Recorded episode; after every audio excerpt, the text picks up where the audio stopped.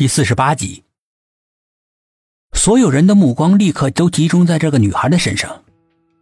你们是谁？女孩坚持的问，眼神里面写满了疑问。薛品涵出示了警官证，警察办案。有事吗？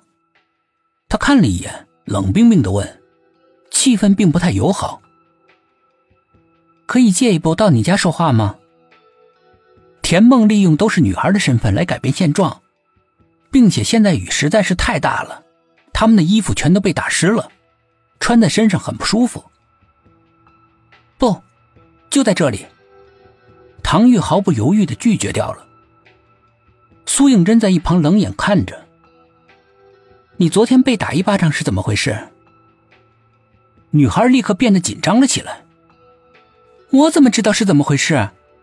我当时只是咒了这个警官一句，让车撞死算了，然后就无缘无故的挨了一巴掌，连人都看不到。你们是？他在不知不觉中把头凑了过来，显得神神秘秘的。你们会不会是鬼打了我呀？为人不做亏心事，半夜不怕鬼敲门。董一奇说道。还有三天是鬼节了。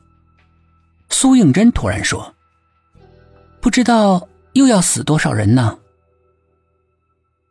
这两天鬼到处乱跑哦。”田梦在一旁补充道。他们两个说话的时候，视线全都落在了唐玉身上，其他的人都觉得有点莫名其妙。几句话，气氛变得诡异神秘。唐玉的表情并没有什么变化。他的眼神异常坚定的迎着他们两个的目光，毫无畏惧，但是让人感到疑窦丛生。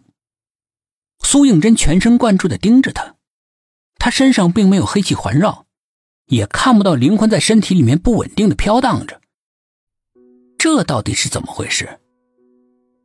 天地间除了如注的暴雨，就是他们几个，显得格外的死气沉沉，也有些阴森恐怖的感觉。唐玉不再说什么，转身就走。你应该是死掉的，为什么会在这里？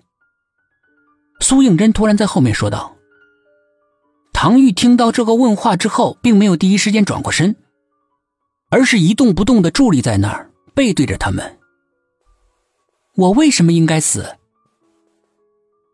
凡是跟陈雄有关的人都会死。苏应真盯着他的背影。那你岂不是更该死？你和他接触的时间要比我多得多。唐玉转过身来，冷笑着看着苏应真。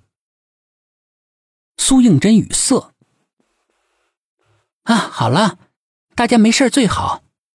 田梦打破了僵局，他拿出了一张名片，递给了唐玉。万一有什么事情啊，就打电话给我，我会第一时间来保护你的。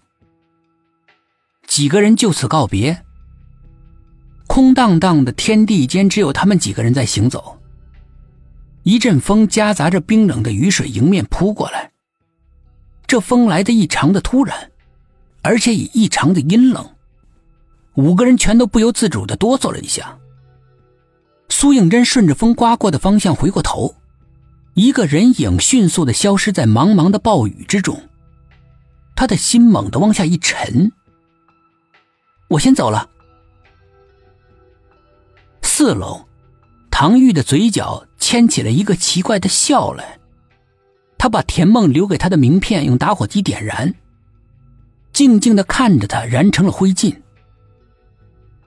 田梦看到苏应真匆匆忙忙消失在暴雨中的背影，他冷冷的说：“很可疑哦，似乎很害怕我们跟唐玉这里面查到什么。